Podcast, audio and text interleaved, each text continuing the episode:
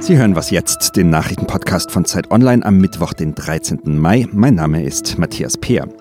Wir sprechen heute über den Landkreis Greiz, in dem es besonders viele Neuinfektionen gibt. Und wir reden auch darüber, warum es manchen Menschen während der Corona-Pandemie besser geht als vorher. Zuerst aber die Nachrichten. In Berlin demonstrieren heute Inhaberinnen und Beschäftigte von Reiseveranstaltern und Reisebüros mit einem Autokorso. Sie verlangen einen Sonderfonds des Bundes in Höhe von 15 Milliarden Euro, und zwar einerseits für ihre Rückzahlungsverpflichtungen aus stornierten Reisen und zum anderen als Beihilfen für Unternehmen, die gerade keinen Umsatz machen. In den USA wächst unterdessen die Sorge, dass die Lockerungen der Corona-Restriktionen die Pandemie verschlimmern könnten. Forscher der Universität Washington haben jetzt ihre Prognose für die Zahl der Toten nach oben korrigiert. Sie begründen das damit, dass der Virusausbruch künftig weniger stark eingedämmt wird als bisher und sie erwarten nun, dass bis Ende Juli fast 150.000 Menschen in den USA an Covid-19 sterben werden. Auch der Pandemie-Experte Anthony Fauci sieht verfrühte Lockerungen als große Gefahr. Bei einer Anhörung vor dem US-Senat hat er vor einer neuen Infektionswelle gewarnt.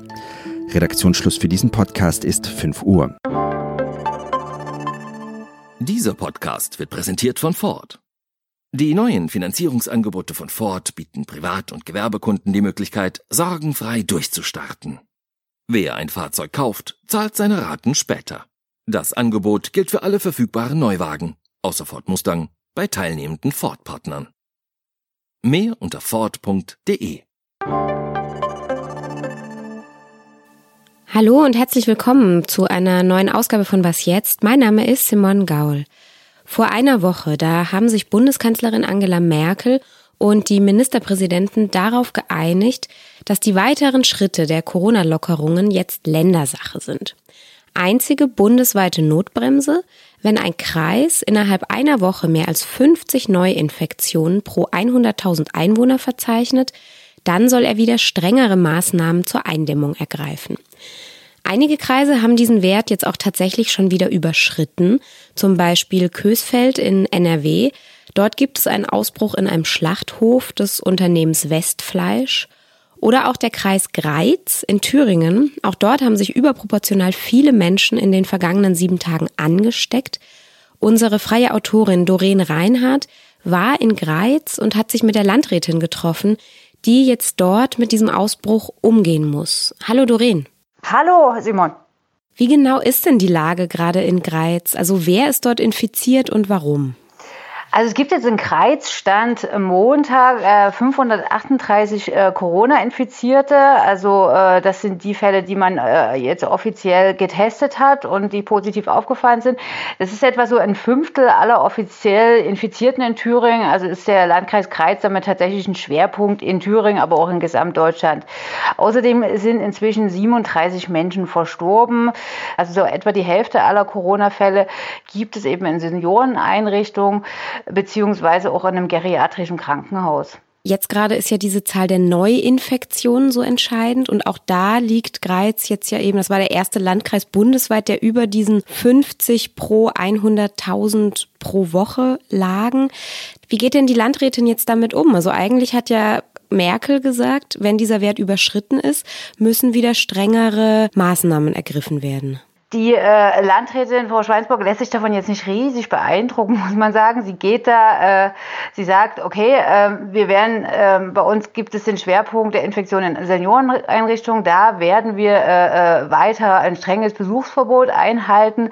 Aber in Thüringen sollen jetzt ab Mittwoch auch eine Lockerungsphase gelten und die will sie trotzdem mitgehen. Sie sagt eben, es nützt es mir jetzt weiter, die Gaststätten, die Friseure etc. so zu schließen. Die werden nun eben auch geöffnet. Also sie geht da mit dem Land mit, äh, mit Hygienekonzepten natürlich, weil sie sagt, naja, ganz pragmatisch, wenn äh, wir sind hier, äh, wir haben viele Nachbarlandkreise, eine Landesgrenze zu Sachsen, die Leute gehen einfach um die nächste Ecke, ähm, da kann ich gar nichts des, äh, dagegen machen, deswegen äh, gehe ich die Landeslinie mit. Darf sie das denn? Also bisher gibt es niemanden, der sie aufhält. Also es gibt, äh, wird im, im Thüringer Kabinett wird auch nochmal eine neue Corona-Verordnung jetzt am Mittwoch beschlossen. Also da gibt es einfach noch keine äh, Regelung, äh, die, die, die irgendwas sanktionierend unternehmen würde. Und du warst ja dort. Was hattest du denn für einen Eindruck? Wie ist denn da die Stimmung? Also halten sich die Leute in den Geschäften an die Maskenpflicht? Halten sie sich an Abstandsregeln? Ist es an und für sich alles vernünftig dort? Was man hier merkt, dadurch, dass die Altenheime relativ schwer betroffen sind, gibt es hier und da, es ist natürlich, man kommt jetzt nicht in die Altenheime rein, aber man hört von Mitarbeitern, dass die Lage da sehr angespannt sei. Aber wie gesagt, im Großen und Ganzen ist die Lage noch ruhig im Landkreis. Ich würde sagen, es gibt tendenziell eine Verunsicherung, auch bei Geschäfts Inhaber im Unternehmen, weil sie jetzt einfach nicht wissen, einerseits ist man Hotspot, andererseits gibt es die Lockerung. Also man ist so ein bisschen in der Schwebe, wie man, äh, ob es jetzt vielleicht in drei Tagen wieder was Neues gibt. Mhm. Ja, und heute im Laufe des Tages, da muss die Landrätin dann auch tatsächlich einen konkreten Plan vorlegen der Landesregierung. Und wenn die dann das Gefühl haben, dass die Maßnahmen nicht ausreichend sind, dann muss die Landrätin auch gegebenenfalls dann nochmal nachbessern. Danke dir, Doreen. Alles klar, vielen Dank.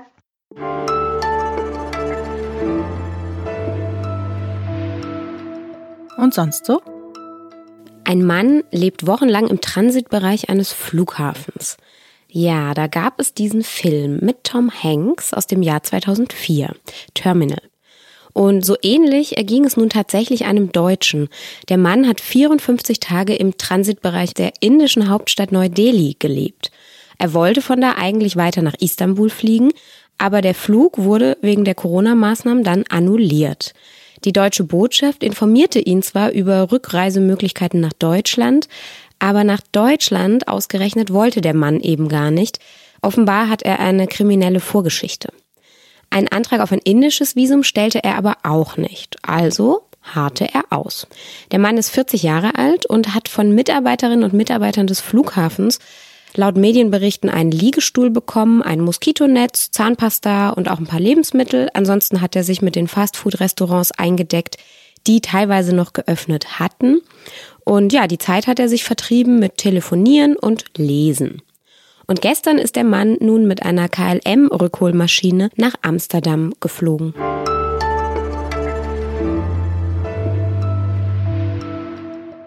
Vielleicht kennen Sie dieses kleine graue Kästchen auf unserer Homepage. Da können Sie jeden Tag anklicken, wie es Ihnen geht. Eher gut, eher schlecht. Und wenn Sie wollen, können Sie das Ganze noch mit einem Adjektiv beschreiben, zum Beispiel Corona genervt oder Gehaltszahlungsglücklich. Das Erstaunliche an den letzten Wochen war nun, dass uns überraschend viele Menschen geschrieben haben, dass sie in der Pandemie sich besser fühlen als vorher. Wir haben überdurchschnittlich viele Menschen, die antworten, dass sie gut gelaunt seien.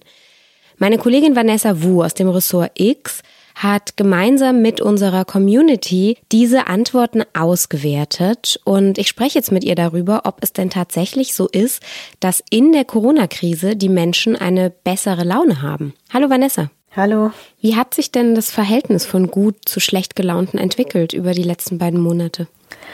Also vorher war es immer so, dass es ungefähr 66 Prozent der Befragten gut ging nach eigenen Angaben und dem Rest eher nicht so. Und seit das öffentliche Leben zurückgefahren ist, hat sich das verschoben. Und zwar zum Besseren überraschenderweise. Jetzt geben ungefähr 74 Prozent an, dass es ihnen gut geht. Wobei man auch sagen muss, dass ähm, sich das langsam schon wieder ein bisschen zurückentwickelt. Aber es gab so eine deutliche Delle, so direkt ähm, im März und im April. Was ja eigentlich total überraschend ist, ne? Also wenn man hört überall nur, allen geht's eher schlecht, alle sind voll an der Belastungsgrenze, man hat kaum Ausgleich. Also absolut.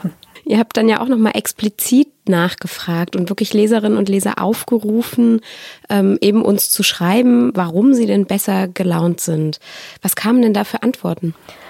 Ganz unterschiedlich. Also die meisten, und das hat dann unsere anfängliche These bestätigt, ähm, können im Homeoffice arbeiten, haben nicht allzu viele Gehaltseinbußen ähm, und sie genießen einfach stark die ganze Zeit zu Hause, wegfallende Verpflichtungen. Manche sind voll gependelt und sparen sich jetzt die Arbeit, den Arbeitsweg. Ähm, aber es kam auch aus ganz anderen Ecken Antworten, auch Menschen, die jetzt komplett in Kurzarbeit sind oder selbstständig sind und trotzdem schildern, wie auch sie ähm, die ganze neue freie Zeit irgendwie insgeheim doch genießen weil sie sich zum Beispiel mehr um, Garten, um den Garten kümmern können, ähm, Zeit mit Partner und Familie verbringen können. Auch Alleineziehende schrieben uns, dass sie noch nie so viel Zeit mit ihren Kindern verbringen konnten und die ganze Familie das sehr genießt. Ähm, wir hatten eine Autistin, die meinte, dass diese ganze Ruhe ihr unglaublich gut tut. Introvertierte Menschen, die nie gerne in Großraumbüros gearbeitet haben und jetzt für sich einfach in Ruhe arbeiten können. Also es ist wirklich völlig unterschiedlich. Spannend. Bleibt jetzt natürlich die Frage, wenn du sagst, es geht schon langsam zurück, also wie sich das weiterentwickelt und ob das irgendwie Bestand haben kann. Ne? Was kann man das schon irgendwie abschätzen? Nee, ich glaube, so eine, diese Art von Krise ist wirklich neu für uns, aber aus vorigen Krisen weiß man, dass die Leute sich am Anfang irgendwie relativ gut arrangieren können, aber dann stürzt so die Stimmung auf ein Niveau, das schlimmer ist, als es je zuvor war. Ähm, wir sehen es zum Beispiel bei der Krise in Griechenland. Wie es diesmal bei uns ist, keine Ahnung. Also hoffentlich kommt es nur auf dieses ähm, Vor-Corona-Niveau. Aber wir sind auch ganz gespannt und gucken weiter auf unsere Umfrageergebnisse. Danke, Vanessa. Gerne.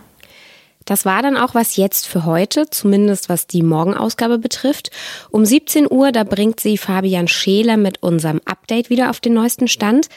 Haben Sie Fragen oder Feedback, dann schreiben Sie uns gern wie immer an wasjetzt.zeit.de. Ich sage danke fürs Zuhören und tschüss.